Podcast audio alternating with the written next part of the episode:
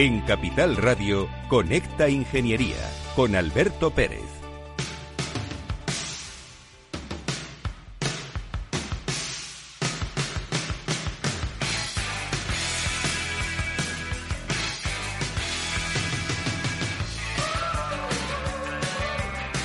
En medio de la carretera, aquí estamos otra vez, Conecta Ingeniería, los miércoles a las 10 de la mañana, un programa del Cogitín en Capital Radio. Somos los reyes de la mañana de los miércoles y vamos cada día subiendo a tope.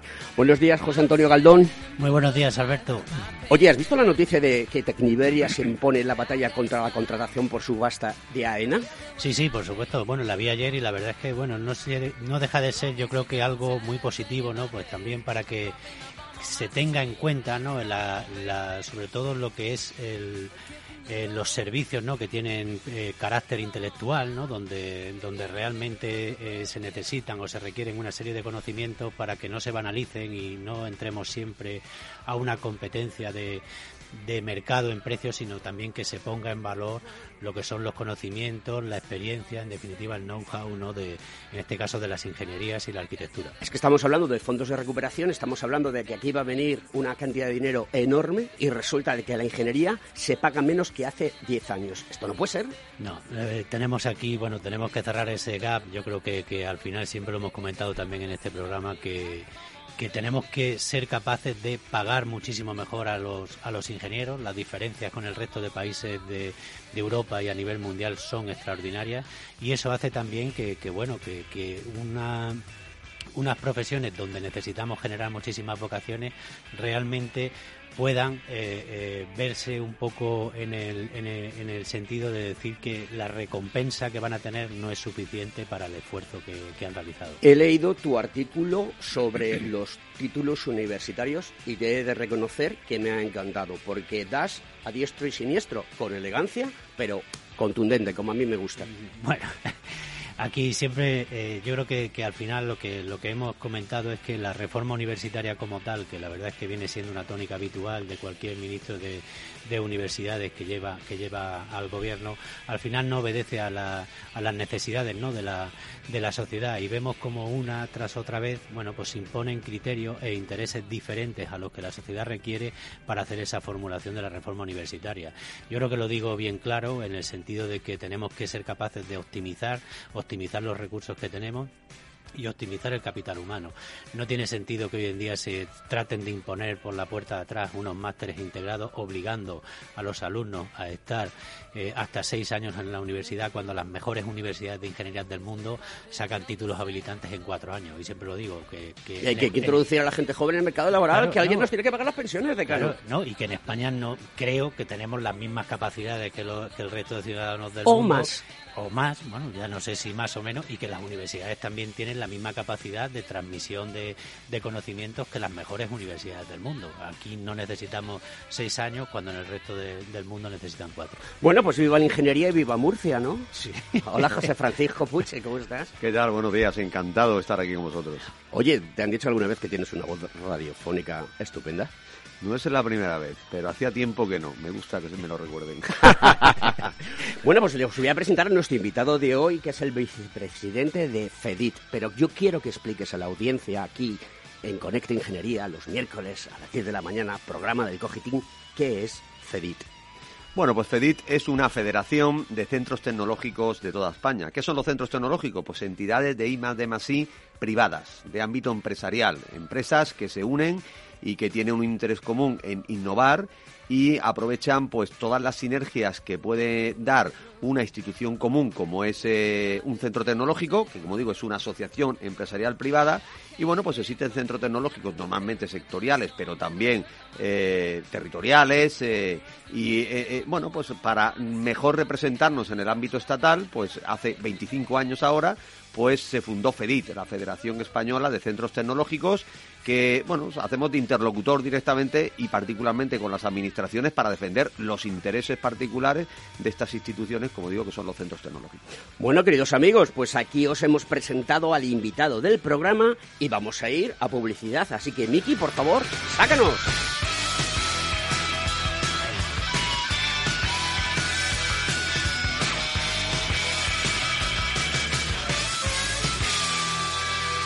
Conecta Ingeniería con Alberto Pérez.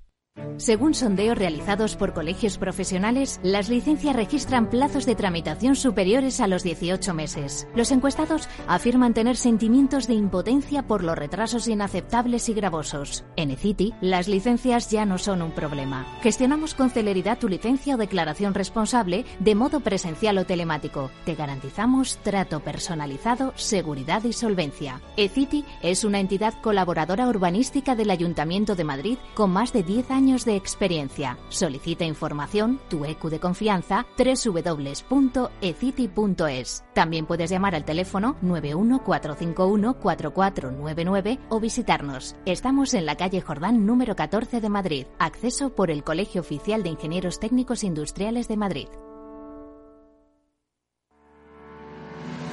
¿Quieres ser empresa colaboradora del Cogitim? Gracias al convenio gratuito tendrás multitud de ventajas para tus empleados aunque no estén colegiados, tales como descuentos en formación presencial y online, acceso a proempleo para que puedas encontrar el perfil que más se adecue a tus necesidades y aparición en nuestras publicaciones y web, entre otras. Hoy más que nunca, colaboremos juntos. Puedes llamarnos al 91 448 2400. Escuchas Conecta Ingeniería con Alberto Pérez. Rafa Cano, buenos días. ¿Qué tal? Buenos días, Alberto. ¿Cómo, ¿Cómo, cómo, cómo está tu chaval? Que me han dicho que eh, le han operado de apendicitis. Pues sí, un susto, eh, está bien, ya está en casa, pero vamos, ha pasado tres o cuatro días en el hospital. bueno, pues nada, eso eh, eh, que ya esté recuperado es bueno. Cuéntanos, ¿qué nos traes hoy a la, al programa? Pues hoy te traigo una noticia de la producción industrial que ha aumentado un 3,6% en agosto y encadena ya seis meses de subida. Es una noticia que ha salido publicada en el país sobre, sobre la producción industrial. Oye, ¿y esto no se puede caer porque el precio de la electricidad está subiendo de una manera? Yo ya lo estoy empezando a notar en el, en, el recibo de la luz. Estoy un poco preocupado. Bueno, aquí se juntan dos, dos problemas. en primer lugar, los, los, problemas graves de la cadena de suministro que está generando cuellos de botellas y que impiden la tramitación de pedidos y luego pues añadimos el coste de la energía que pues el panorama es un poco preocupante entonces la recuperación que, que se preveía para eh, la época post pandemia pues está frenando y aunque llevamos tres, seis meses de subida, pues los datos sí que indican una ralentización de este crecimiento. Entonces es preocupante, sí. Sí, la situación está pues siendo muy complicada porque además de todo, eh, creo que esa Austria está preparando a su población para este invierno y la crisis energética, no solamente para el ciudadano, sino también para las empresas. Sí, de hecho las empresas están empezando ya a recibir eh, de las compañías eléctricas, de los grandes consumidores, eh, para, para negociar los precios de energía y están intentando cambiar los, los procesos, los tiempos de producción y esto al final va a generar un problema. Entonces la población no sé si va a estar preparada para este verano con el problema sobre todo del gas. Eh, nos tiene aquí Putin cogido de las manos por, por este precio. Por no decir otra cosa, ¿no? bueno. Es lo que hay. Eh, Cuéntame. Pues nada, te iba a contar que lo que eh, esta subida, que, aparentemente es buena, suponen tres puntos más que el periodo de, anterior en pleno COVID, pero corregida a los efectos eh, estacionales y de calendario, pues la tasa anual registra un crecimiento solo del 1,8%. Entonces, en términos interanuales, lo más destacados son los bienes intermedios y los bienes de consumo no, no duradero. Por el contrario, la producción eléctrica y energética pues ha sufrido un desplome de un 3,2%. Entonces las prendas de vestir, la industria de la madera y el corcho, la metalurgia y la industria del papel han sido los que más han crecido. Sin embargo, en el, en el textil, en la industria extractiva y en el gráfico pues han sufrido bastante en este periodo. Entonces vemos que siguen siendo Asturias, Baleares, País Vasco y Cataluña las, las comunidades autónomas que más suben y sin embargo Andalucía, Aragón, Navarra y Murcia son las que menos las que menos están subiendo, incluso algunas de ellas han entrado en números negativos. Y por el contrario, lo que estamos viendo en, en Europa, pues es lo que lo que comentábamos al principio, eh, sobre todo en Alemania, la industria alemana es muy importante, sobre todo por la industria del, automóvil, pues están viendo crecimientos muy ralentizados y las ventas industriales están subiendo bastante, están subiendo pero bastante menos de lo previsto. Y esto es desde luego es el aumento de la demanda tras la, tras la pandemia a principios de año se está frenando debido a la falta de microchips y otros productos intermedios que están frenando la recuperación economía de la economía europea. Entonces ese es el problema que, quería tratar hoy contigo. Pues muchísimas gracias, Rafa Cano, que vaya todo muy bien y te esperamos aquí la próxima semana. Gracias, amigo. Venga, venga, hasta luego.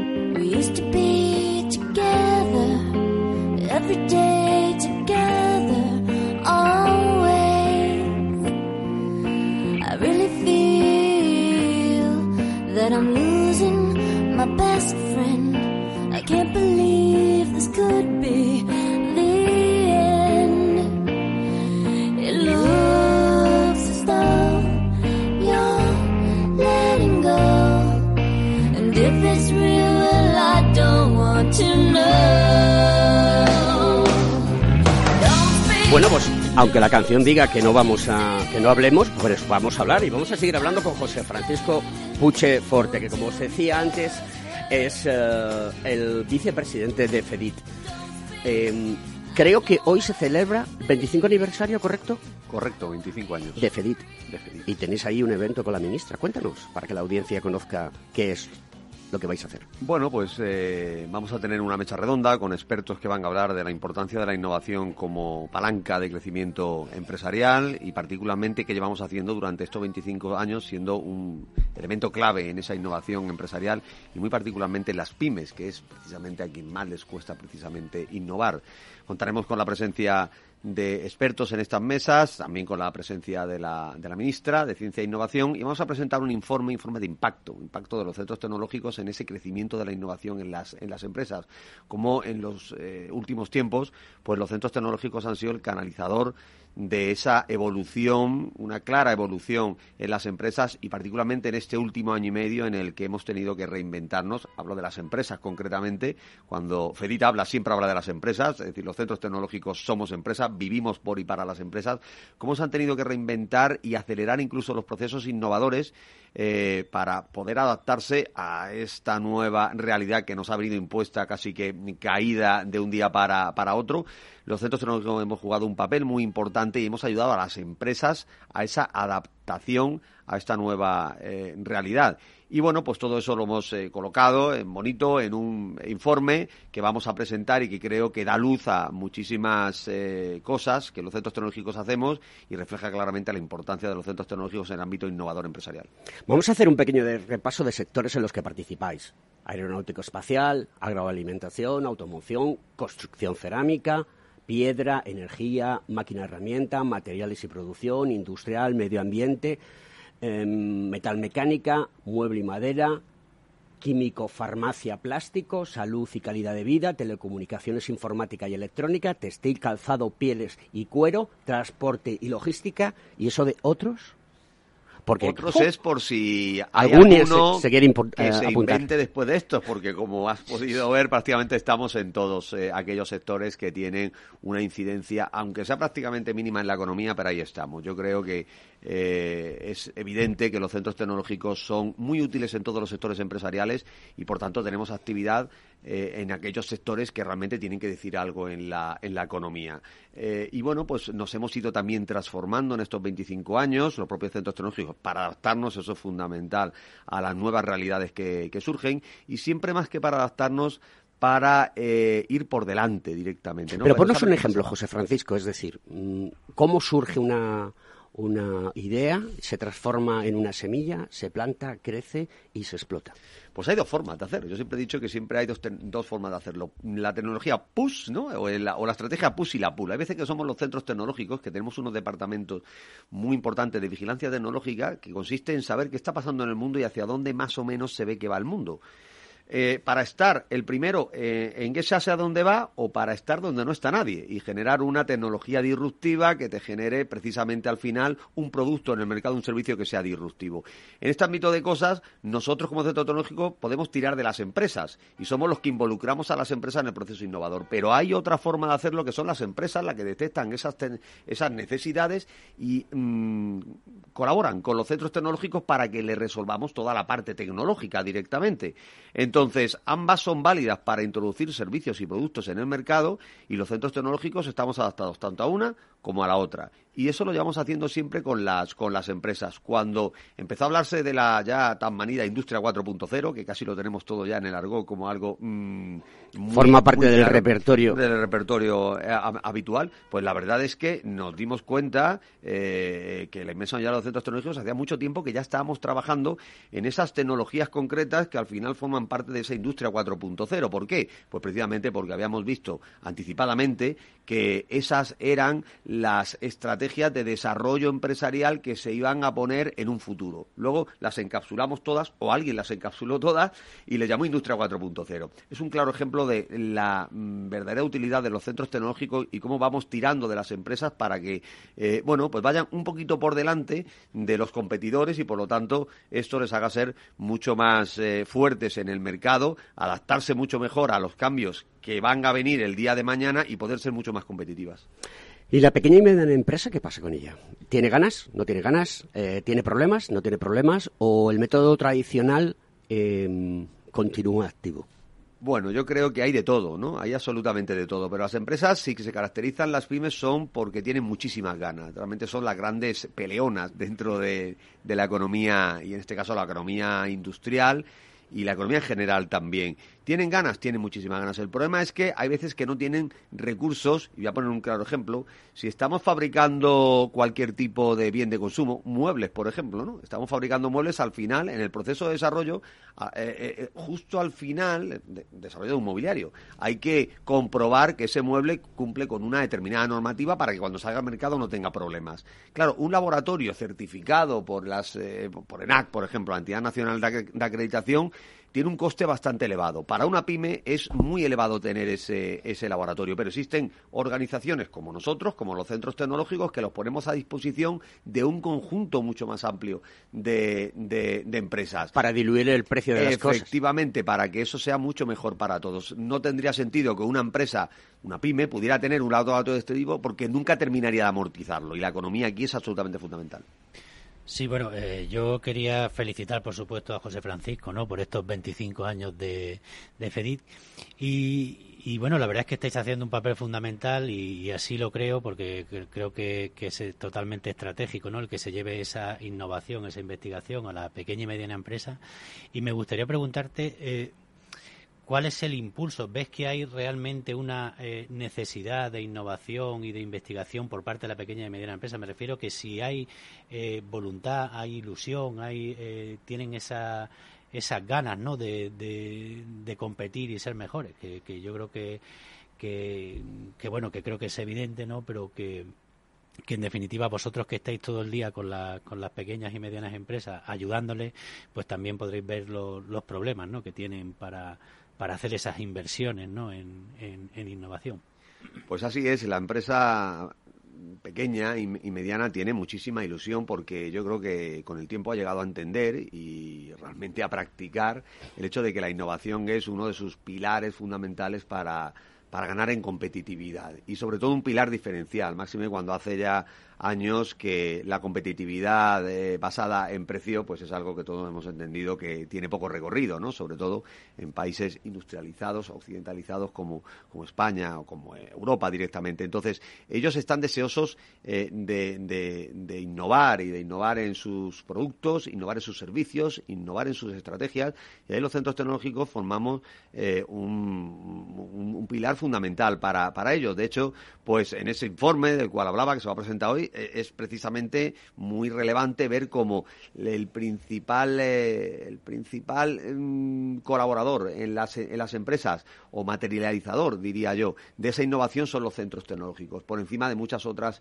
organizaciones que también tienen su, su papel, como pueden ser los organismos públicos de investigación, o pueden ser las universidades, pero los centros tecnológicos hemos entendido, yo creo que mejor de nadie, porque no dejamos de ser empresas, qué es la necesidad de estas empresas y nos hemos posicionado muy rápidamente como entidades privadas que somos para dar respuesta a sus necesidades. Con lo cual, somos los grandes entendedores de esas necesidades particulares de las pymes, que seguramente en algunas ocasiones serán distintas de las de grandes multinacionales, que, que además tienen capacidad algunas de ellas para eh, el desarrollo propio de sus estrategias innovadoras, pero que desde hace tiempo también colaboran con los centros tecnológicos porque han visto en ellos una fuente absolutamente fundamental de conocimiento aplicado, de conocimiento muy cerca del mercado. Hemos de tener en cuenta que hay conocimiento que se genera en muchos lugares, quizás en las universidades, que es un conocimiento, digamos, que tiene lo que nosotros llamamos, eh, desde el punto de vista más técnico, unos TLR bajos, o sea, un conocimiento más básico, que luego hay que trabajar con él, hay que desarrollarlo y convertirlo en una innovación que una empresa pueda,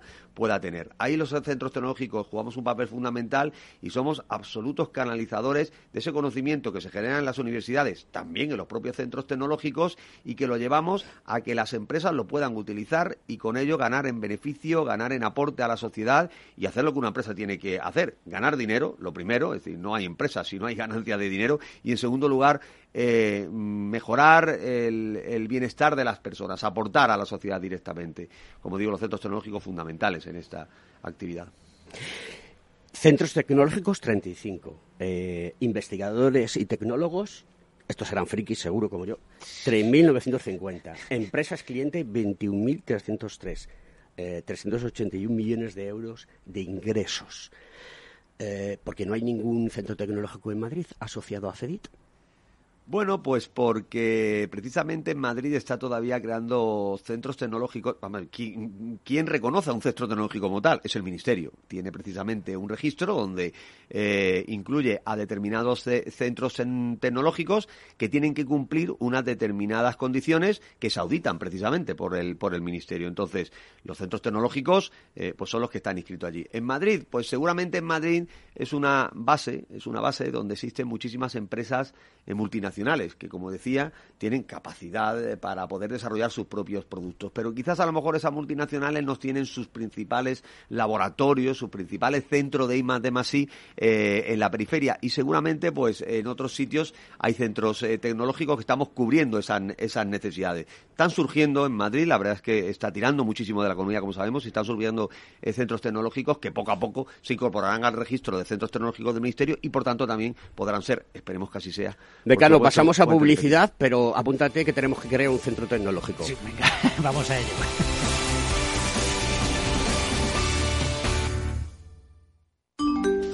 Bienvenidos a este webinar. Vamos a empezar el ciclo de inversión. Dad un sorbo a ese café que os acompaña y mantened vuestros micrófonos desactivados hasta el turno de preguntas. Este último año hemos aprendido a vivir de otra manera y por eso desde Renta 4 Banco volvemos del verano más activos, más conectados y más preparados que nunca. Nuevos cursos online para ahorradores e inversores de todos los niveles. Conéctate desde cualquier lugar y fórmate gratis con nosotros. Renta 4 Banco, tu banco especialista en inversión.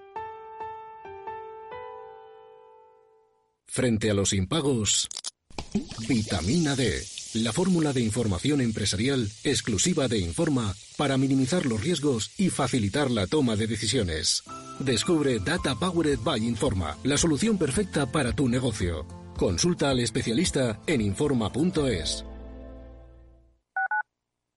Escuchas Capital Radio, Madrid 105.7, la radio de los líderes. Metro de Madrid te lleva de forma segura al trabajo, al gimnasio, al retiro. Un medio de transporte accesible y rápido que te acerca a los lugares y a las personas que más quieres. Ahora y siempre, utiliza el transporte público. Ahora y siempre, muévete en Metro. Metro de Madrid, Comunidad de Madrid. Si eres emprendedor, empresario o autónomo, en negocios de carne y hueso encontrarás todas las claves para hacer crecer tu negocio. Cada miércoles de 1 a 2 de la tarde en Capital Radio, con Mariló Sánchez Fuentes.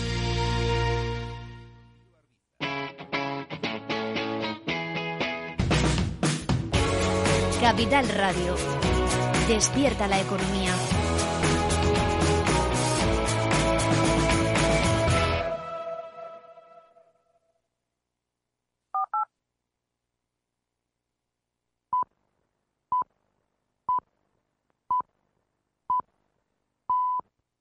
Estás escuchando Conecta Ingeniería.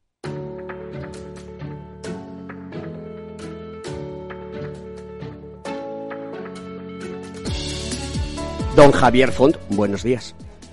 Buenos días, don Alberto. Eh, ¿Quién es Sofía y por qué quiere ser madre? Porque esto de que la inteligencia artificial mm, pueda desarrollar el deseo de ser madre es una cosa que pone los pelos de punta porque yo no tengo tan claro que la inteligencia artificial pueda tener sentimientos como las personas. Bueno, pues te diré que incluso China ha publicado un código ético para regular la inteligencia artificial, con lo cual mm, váyase usted preparando para el futuro que ya está aquí. Bueno, en la Unión Eh, Europea también se está trabajando sobre ese tema, eso es cierto.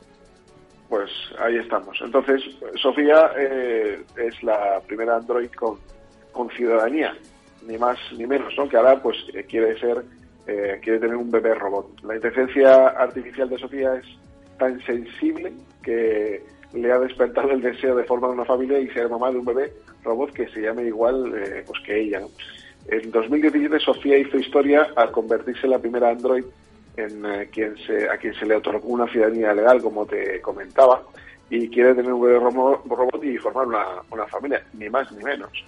Ya decía Sofía, eh, que decía, la noción de familia es muy importante, parece, creo que es maravilloso que la gente pueda encontrar las mismas emociones y relaciones que ellos llaman familia fuera de su grupo sanguíneo. O sea, mm, hemos llegado ya al, al acercamiento tan eh, estrecho con la humanidad que a mí me pone los pelos de punta también como Oye, una pregunta. A nivel de personas con discapacidad física y orgánica, tú eres el presidente aquí en Madrid eh, de la Federación, eh, es- ¿podemos extrapolar a que un robot eh, acoja una persona con discapacidad física y orgánica, le ayude, eh, haga que no esté sola, que pueda tener una interactuación con la vida más sencilla? ¿Tú ves esto realmente que va a llegar? Pues ojalá llegara porque en muchas ocasiones voy a decir algo que no es políticamente correcto, pero a veces no depender de humanos es bueno para la atención de personas dependientes porque afecta eh, muchas veces al factor psicológico de las personas, a los trabajos rutinarios, a esa desafección que se puede dar porque haya mucho tiempo que convivan juntos personas que únicamente les une a uno un interés de ser atendido y a otro un interés de cobrar a final de mes. En fin, son situaciones que no se hablan de ellas, que no son políticamente correctas porque estamos en un país eh, de mucha falsedad en algunos puntos concretos, pero eso es así. Y por supuesto si tú le preguntas eh, a muchas personas con discapacidad dependiente si prefieren un robot que simplemente le atienda y le supla sus carencias en lugar de un humano al que tienes que soportar muchas veces circunstancias que ni te van ni te vienen porque ya tienes que soportarlas, que tú ya tienes en tu día a día, que no es nada banal como el que dependes muchas veces eh, de todo para todo, hasta de ir al baño o de darte de comer o de vestirte, pues te puedo asegurar que el éxito sería rotundo. Vamos, que te digo yo, don Alberto, que, que esta mujer tiene mucho futuro y personas, bueno, androides, perdona, eh, como este, tienen mucho futuro eh, en el ámbito de la atención a la dependencia. Pues querido amigo, ya sabes que es un placer tenerte en nuestro programa, que siempre dice las cosas claras y de manera contundente y eso a mí me gusta. Ya sabes cómo pienso. Nos vemos la semana que viene. Un abrazo fuerte, amigo. Un abrazo, hasta luego, adiós.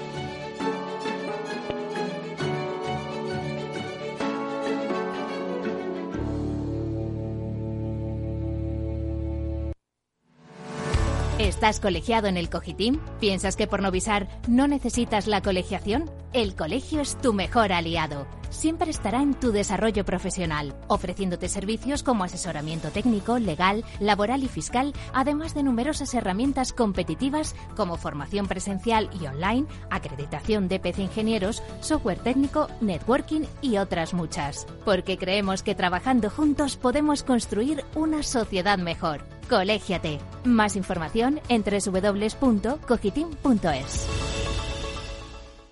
Conecta Ingeniería con Alberto Pérez. Antonio, buenos días. Perdona que te coja así, aquí te pillo, aquí te mato. Eh, sé que estás súper liado, sé que estás súper liado con Espotrónica, que la semana que viene vamos a estar por allí. El programa se va a hacer desde allí.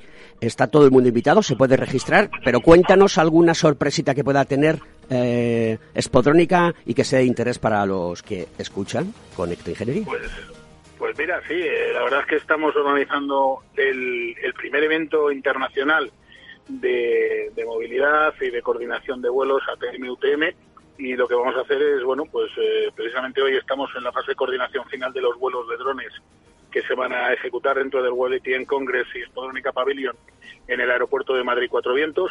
El acceso gratuito, pero previa inscripción. Eh, aconsejo a los oyentes, a lo mejor les saludo de aquí y les doy los buenos días, para que sepan que se tienen que inscribir a través de la página web de Spodrónica. Vuelvo a decir que es gratuito y que las primeras inscripciones tendrán opción, los primeros 1.200, a venir a Cuatro Vientos el día 28 por la tarde a ver la primera eh, exhibición de vuelo con drones eh, tan grande que se va a hacer en un aeropuerto en, el mundo. Y bueno, pues eh, creo que merece la pena verlo, ¿no? Porque esa parte de la integración de la gestión del tráfico aéreo tripulado con la gestión del tráfico aéreo no tripulado, creo que es el avance de lo que nos va a venir en nuestras ciudades cuando entre los taxis aéreos y los sistemas de logística y transporte para entrega de paquetería. Y, la verdad es que son hitos históricos en los que tenemos que participar de alguna manera, aunque sea como meros espectadores, ¿no? Pues querido amigo, no te robo mucho más tiempo y gracias por atender la llamada. A ti, muchísimas gracias. Un abrazo, Antonio, y, nos vemos pronto. Un fuerte abrazo. Chao, chao, gracias.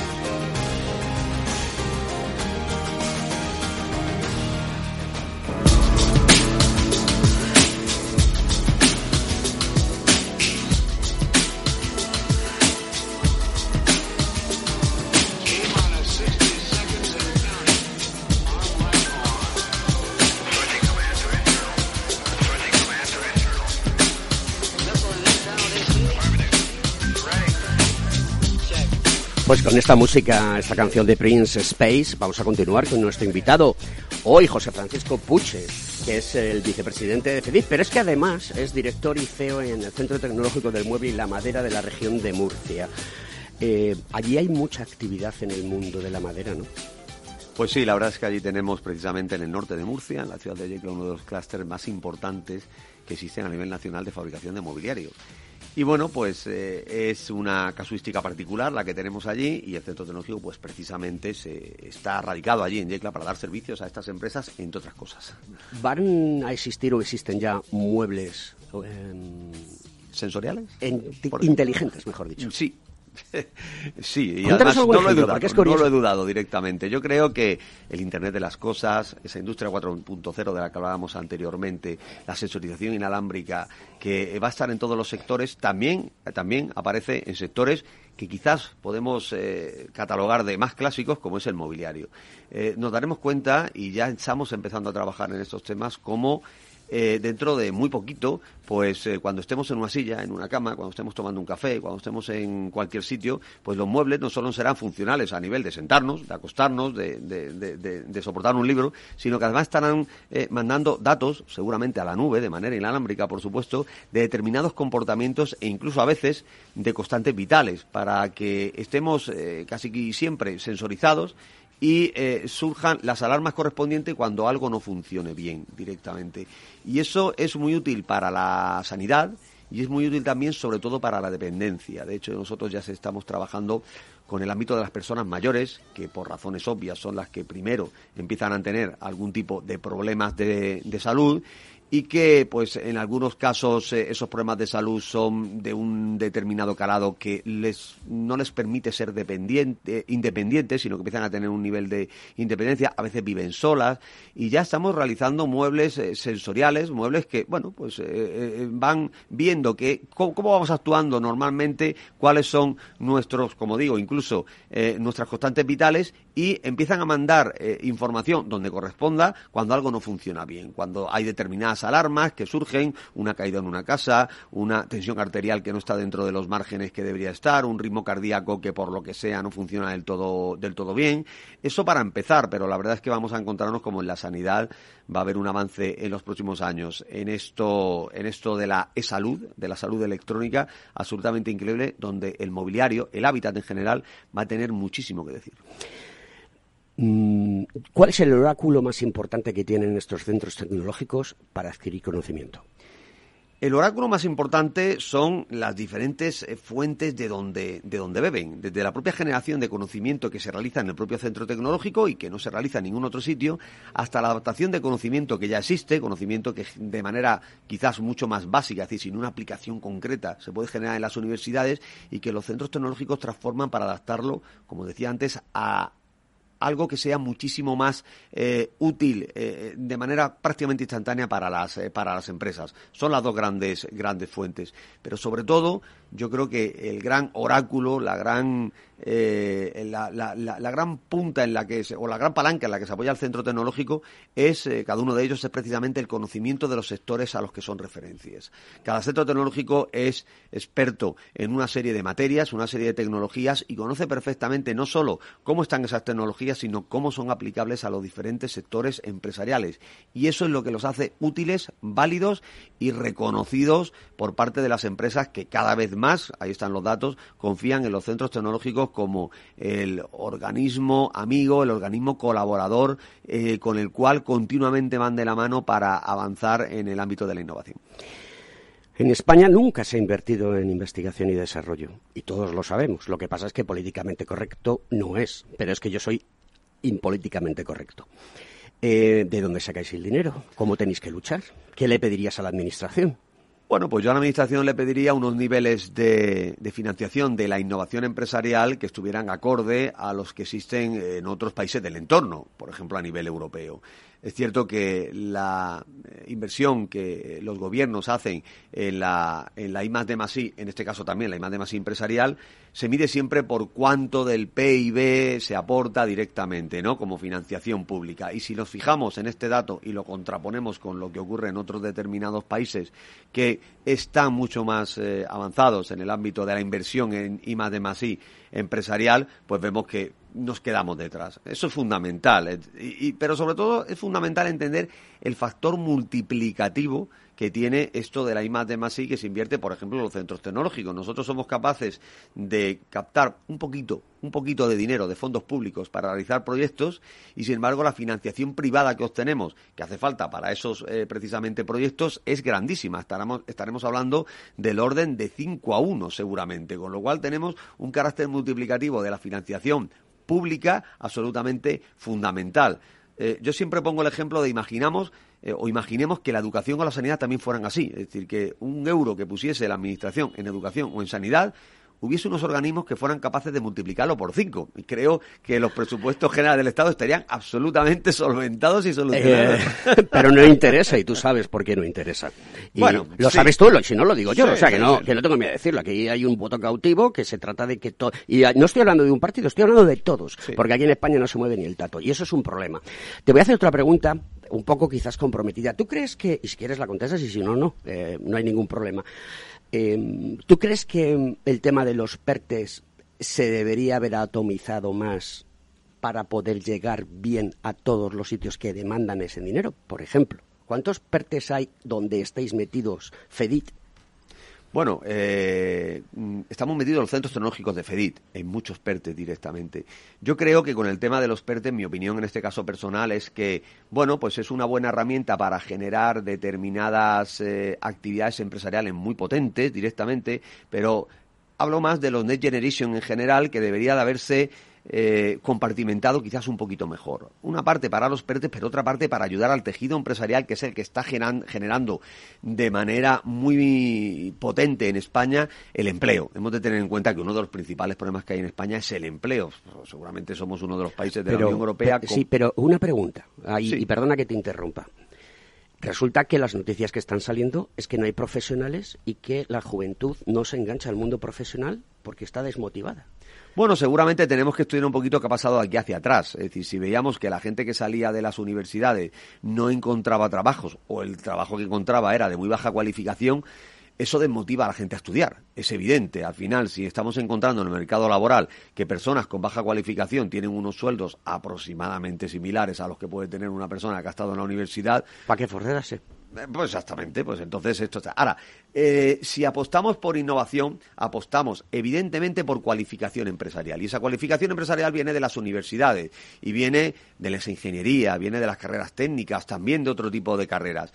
Eh, en este caso, si a esa gente les estamos dando oportunidades que no tienen si no se forman, pues automáticamente estamos incentivando a que la gente se forme directamente. ¿Qué es lo que nos hemos encontrado? Pues nos hemos encontrado con una escasez de técnicos titulados porque quizás no se les ha incentivado demasiado. Porque claro, esto lo tenemos ahora, pero es fruto de haberlo visto hace cuatro, cinco, seis, siete años porque a un personal, a una persona titulada no se le forma de hoy para mañana, tiene que pasar por la, por la carrera. Nos toca volver a ilusionar digamos, que a los más jóvenes para que vean que estudiando eh, tienen unas carreras técnicas donde van a poder desarrollarse eh, su carrera profesional eh, poniendo encima de la mesa todos los conocimientos que han adquirido y bien retribuidos. Todo hay que sumar. ¿Cómo captáis talento? Pues captamos talento de cualquier sitio donde lo haya, incluso trayéndonos desde el, desde el extranjero. De hecho, pues hay muchos centros tecnológicos donde tienen eh, becas eh, internas o incluso proyectos internos donde se trae eh, a gente de otros sitios que son especialistas en determinadas materias muy concretas. Y a veces incluso no es para siempre, son con determinadas estancias para trabajar en un proyecto concreto. Eso hace que se capilarice muchísimo los conocimientos que existen en otros lugares. Aquel conocimiento, en otros lugares me refiero fuera, fuera de España, ¿no? Aquel conocimiento que realmente se quiere implementar y consolidar dentro del centro tecnológico, pues normalmente nuestras principales fuentes de inserción de capital son las universidades, ¿no? Y de hecho, pues ahora mismo estamos hablando de que eh, como bien decías, casi 4.000 eh, profesionales formados en las universidades forman parte de todo el elenco de, la plantilla técnica de los centros tecnológicos, de los cuales 800 son doctores, o sea, el máximo grado de cualificación. Pues de ahí es donde bebemos, pero también, como digo, del extranjero, de, traer talento que, genere un eh, nivel añadido mucho mayor dentro de los centros tecnológicos que luego se capilariza la empresa. A nivel internacional, ¿estáis asociados a algún tipo de de hub que englobe todos los centros tecnológicos del mundo?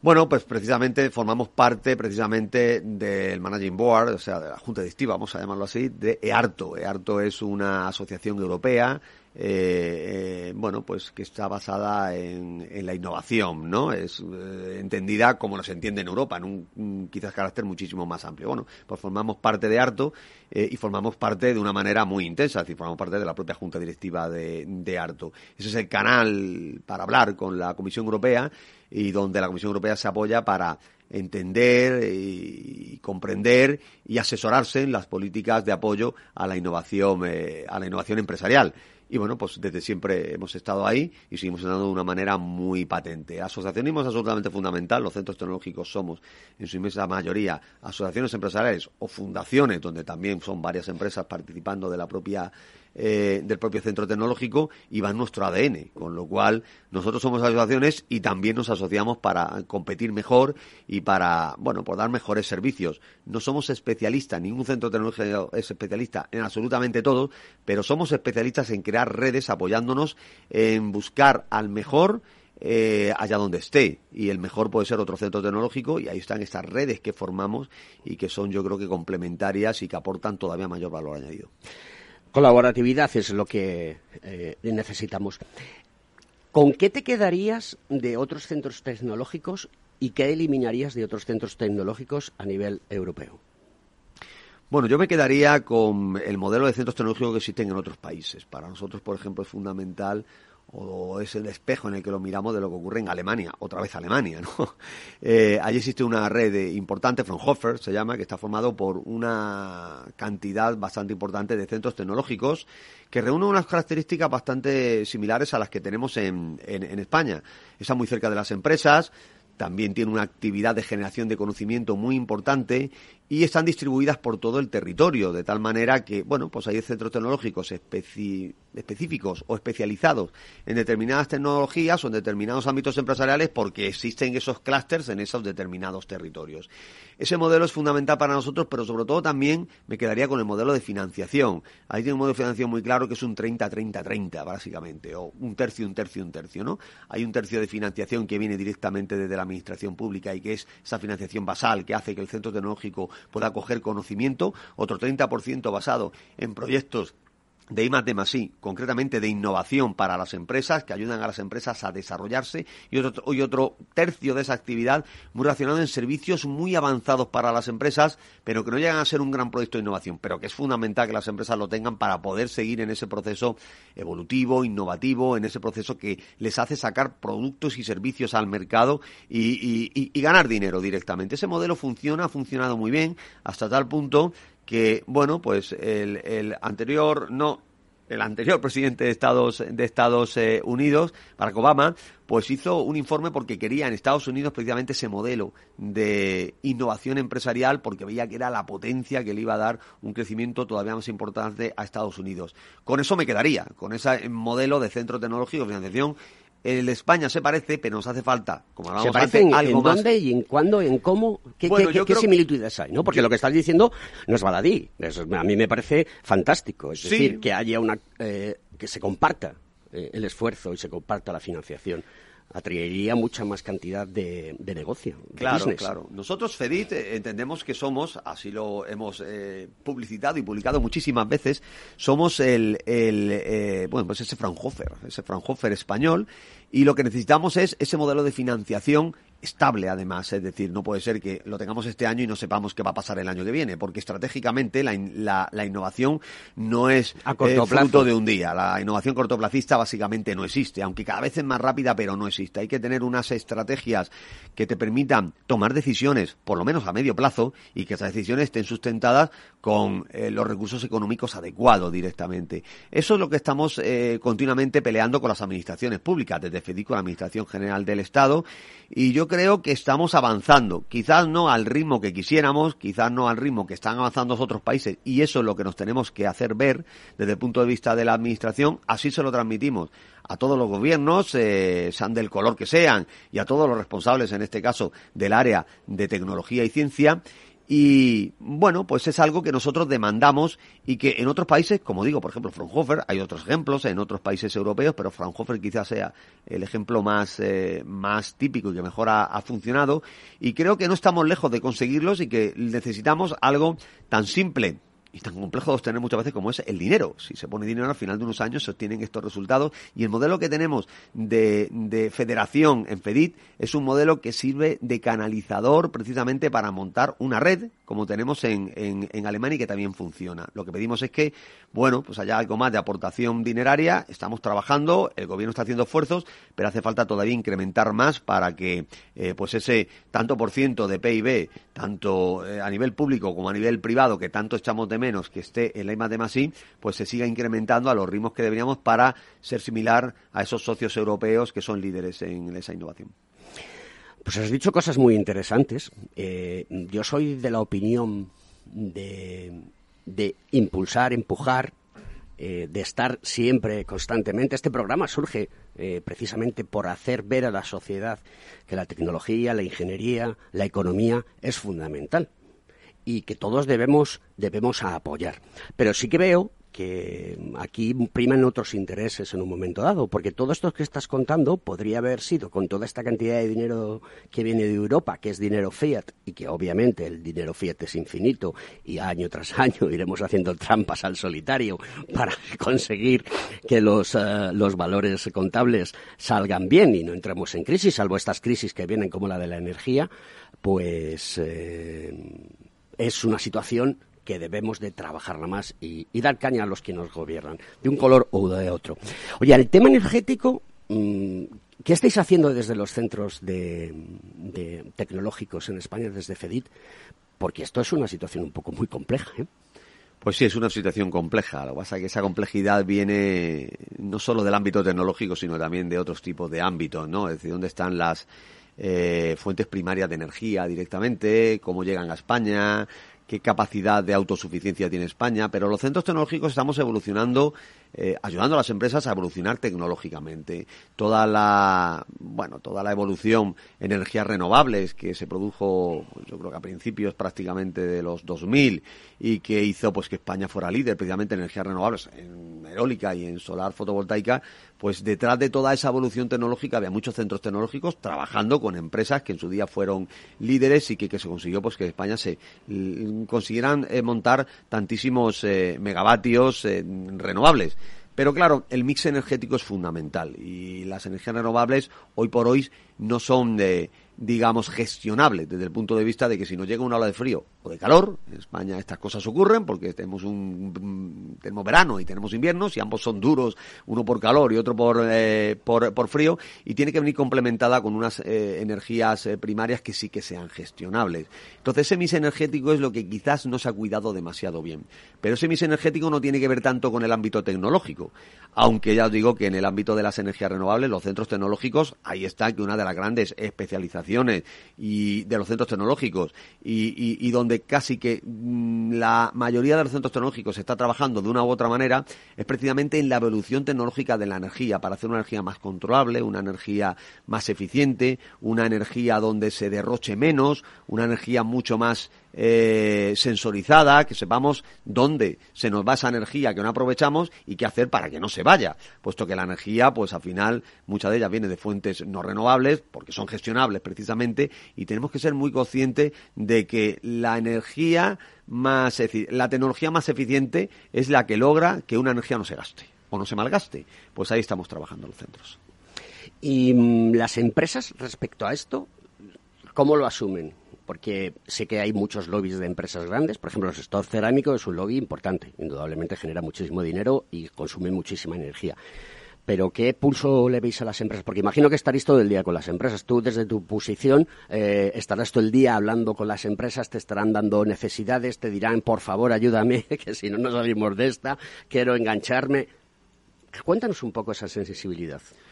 Pues la verdad es que, como decía al principio, los centros tecnológicos somos empresas, asociaciones empresariales y por tanto nuestra razón de ser es estar continuamente hablando con ellas, detectando necesidades, necesidades que nos vienen directamente de ellas o que analizando los mercados sabemos que van a estar al final eh, eh, dentro de unos años pues siendo una de las peleas directamente de las empresas. Hoy por hoy llega al ámbito energético, como bien decías, y es una de las principales problemáticas que puede encontrarse todos los sectores, pero muy particularmente, como bien dice, sectores que son altos consumidores de energía, como es el sector cerámicos, todos aquellos donde haya un consumo energético muy importante, se trabaje con calor, se trabaje con, con determinados procesos productivos altamente consumidores de energía, pues hoy tienen un problema, problema en el que no se está viendo una solución y las soluciones que se está viendo no son eh, precisamente a medio plazo exista una bajada importantísima de la energía. Aquí sabemos que cuando hablemos de, cuando hablamos del componente energético en cualquiera de las mm, circunstancias energéticas, sea eléctrica, sea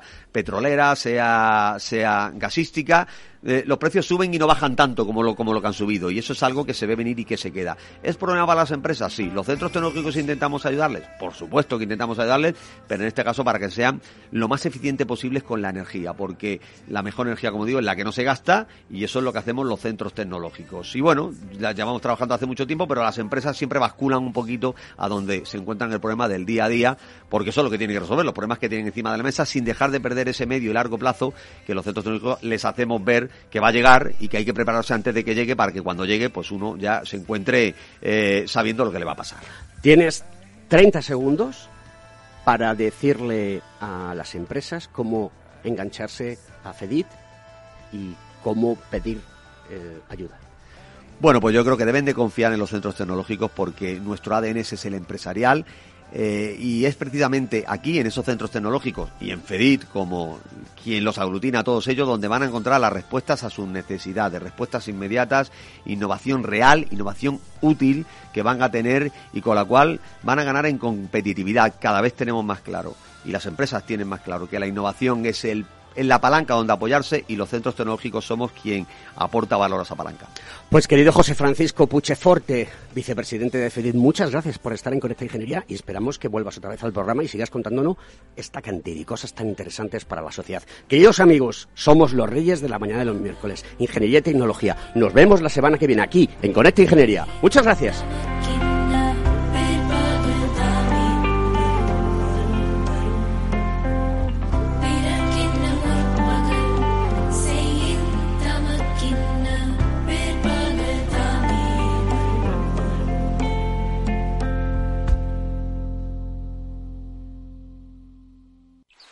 El 21 de octubre es el Día Mundial del Ahorro Energético.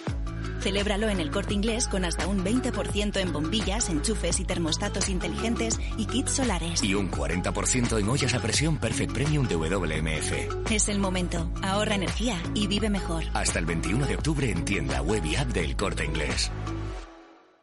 Si estás pensando en comprar una casa, entra en cuchabank.es y accede a nuestra oferta hipotecaria. Cuchabank, el banco de tu nueva casa.